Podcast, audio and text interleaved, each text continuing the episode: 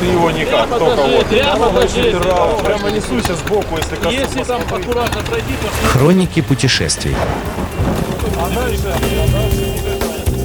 Здравствуйте, с вами Дмитрий Васильев, мотоклуб Хок Ленинград Чаптер Раша, автор и ведущий телеграм-канала Руси же Антия, русский ганзеец. В прошлом выпуске я рассказал о том, как наше путешествие по Африке началось.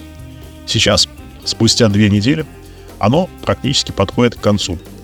По меркам российских мотоциклистов мы проехали немного, чуть меньше трех тысяч километров. Но, как ни странно, ощущения от расстояний здесь совсем другие. Вчера вот и сегодня тоже. Дневной пробег составил по 350 километров за день. Но это как до Выборга и обратно. Но тут другое движение. И режим обгона другой. И плотность другая движения. И ощущения расстояния не такие, как в России. Вот в Выборг едешь, все одинаково. Сосны, обгоны, камеры, гаишники, фуры, песковозы. Расслабиться некогда. Поездка пролетает быстро. А тут мы часто едем по не самым главным дорогам. И именно на этих дорогах можно понять, что такое Африка. Наш сопровождающий Пьер уже 15 лет занимается организацией туров и знает, куда и как ездить. Движение на таких небольших второстепенных дорогах минимальное, практически медитативное. Ты едешь с минимумом обгонов. За час поездки окружающий пейзаж и климат могут поменяться три или четыре раза. И бывает, ты едешь по прямой, и перед тобой открыточная дорога, просто мечта чопера. Прямая, с плавными холмами, а на горизонте она уходит к горам. Горы тут они в Африке всегда на горизонте. А вокруг раскидывается аризонская пустыня. Саванна, кустарник, желто-коричневые поля слева и справа до горизонта, небо яркое голубое с высокими облаками. Жара сжигает каждый открытый участок кожи. И ты уже расслабился на шестой передаче и почти засыпаешь, но вдруг набегает холодок. Начинается сначала плавный подъем, а потом и серпантин, и потом уже и не очень плавный, и кажется, что ты уже не в Африке, а где-то в предгорьях Кавказа.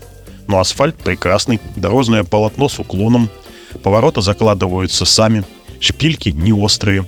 И так 10-15 минут едешь по предгорьям Кавказа и смотришь, а это уже не Кавказ, а похоже на Баварские Альпы, потому что дорога идет под горами, и они оказываются сбоку, и растительность, и камни такого же цвета, как в Альпах. А потом прошел перевал, и впечатление, что ты в Карелии, под Зеленогорском, вокруг сосны, сырой морской воздух. Но единственное, что карельскую идиллию, правда, портят бабуины на дороге.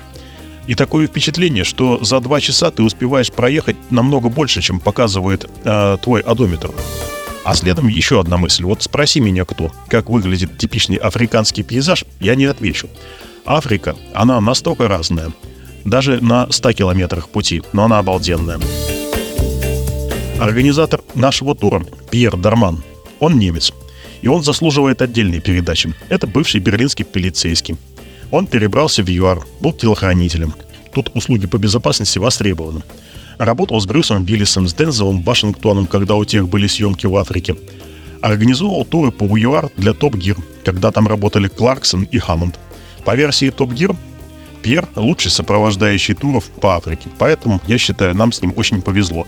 И мы узнали о этих его подвигах где-то на пятый или шестой день поездки.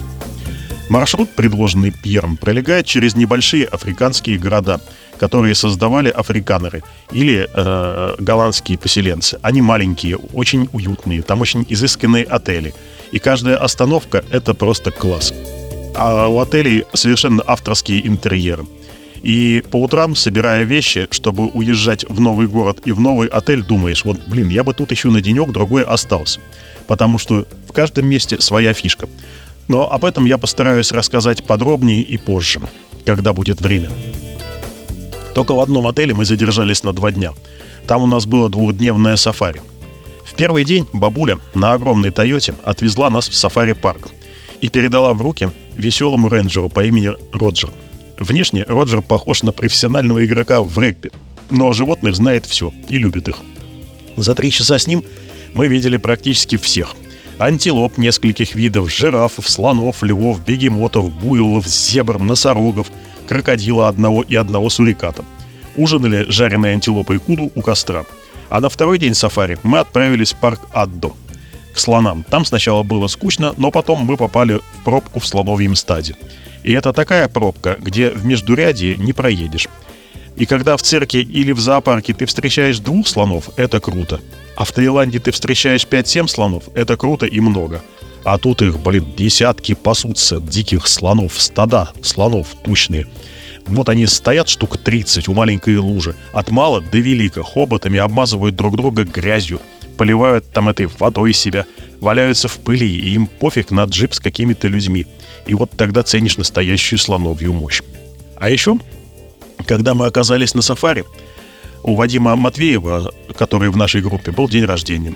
И мама хозяйки отеля, ей 93 года, испекла ему брауни, а потом весь персонал отеля пел «Happy Birthday to you». Сначала на английском, потом на африканос, потом на сайхиле, а потом еще и станцевали ему. Еда тут в Африке потрясающая. Пользуясь случаем, я стараюсь выбирать антилопу и страусятину. И то, и то отменно. Говядину-то можно и дом поесть. И еда по сравнению с Европой очень недорогая. Если вы на побережье, то лучше брать рыбу. Там Ким Клип у них местная рыба. А если не на побережье, берите страуса или антилопу, не промахнетесь. Как ганзеец, я, конечно, оценил африканское пиво. Оно хорошее, легкое, светлое. Но учитывая традиции южноафриканского виноделия, то лучше выбирать вино. Вот где простор для фантазии. Теперь о черно-белой стороне Африки. Да, она есть и везде чувствуется. Наследие апартеида. Есть городки и районы абсолютно райского вида, с прекрасными видами, с Феррари, с Астон Мартин DBX с входом. Ухоженные домики, сады, глаз не отвести. Но есть и так называемые тауншипы. Там живет темнокожее население. Там мрак. Там дом — это вот четыре палки в земле, они обшиты сверху и по бокам железными листами. Ни отопления, ни канализации, ни водопровода, ничего. Размер на 2-3 метра, и там живут семьи. Они сидят вдоль дороги и ждут, что кто-то их подхватит на работу. А еще оказаться случайно в магазине в таком районе. Доброты в глазах нет. Мобильный из кармана лучше не доставать. Наличные деньги не светить. Из экзотических животных у обочины мы встретили э, розовых фламинго. Страусы и бабуины в зачет уже давно не идут, к ним привыкли. Вчера удалось поплавать в Индийском океане, и он не такой холодный, как Атлантический, плавать там можно. А еще мы заехали на самую южную точку Африки, в место слияния двух океанов, Атлантического и Индийского. Реальное место силы. Мощное, наполненное огромной энергетикой. Развернули там флаг Петербурга и нашего чаптера. Здесь, в Африке, тоже чувствуется приближение Нового года. Елочки, Деда Морозы, вся символика. Даже снегурочки чернокожие с рождественскими елочками и а оленьими рожками на кудрявых прическах сидят во всех магазинах, на кассах и заправках. А еще мы встретили мото Деда Мороза. Он ехал на гусе, в смысле на BMW GS. И кроме красного костюма, шапочки и длинной белой бороды, у него было много страусиных перьев. Такой африканский Санта. Нам осталось два дня, потом домой к снегам. Но уже сейчас есть ощущение, что сюда мы еще вернемся. По возвращении постараюсь рассказать об этом подробнее. А пока, сегодня прямо с колес из Южной Африки с вами был Дмитрий Васильев, мотоклуб Хок Ленинград Чаптер Раша, автор и ведущий телеграм-канала Русише Ансиат, русский ганзеец. Хроники путешествий.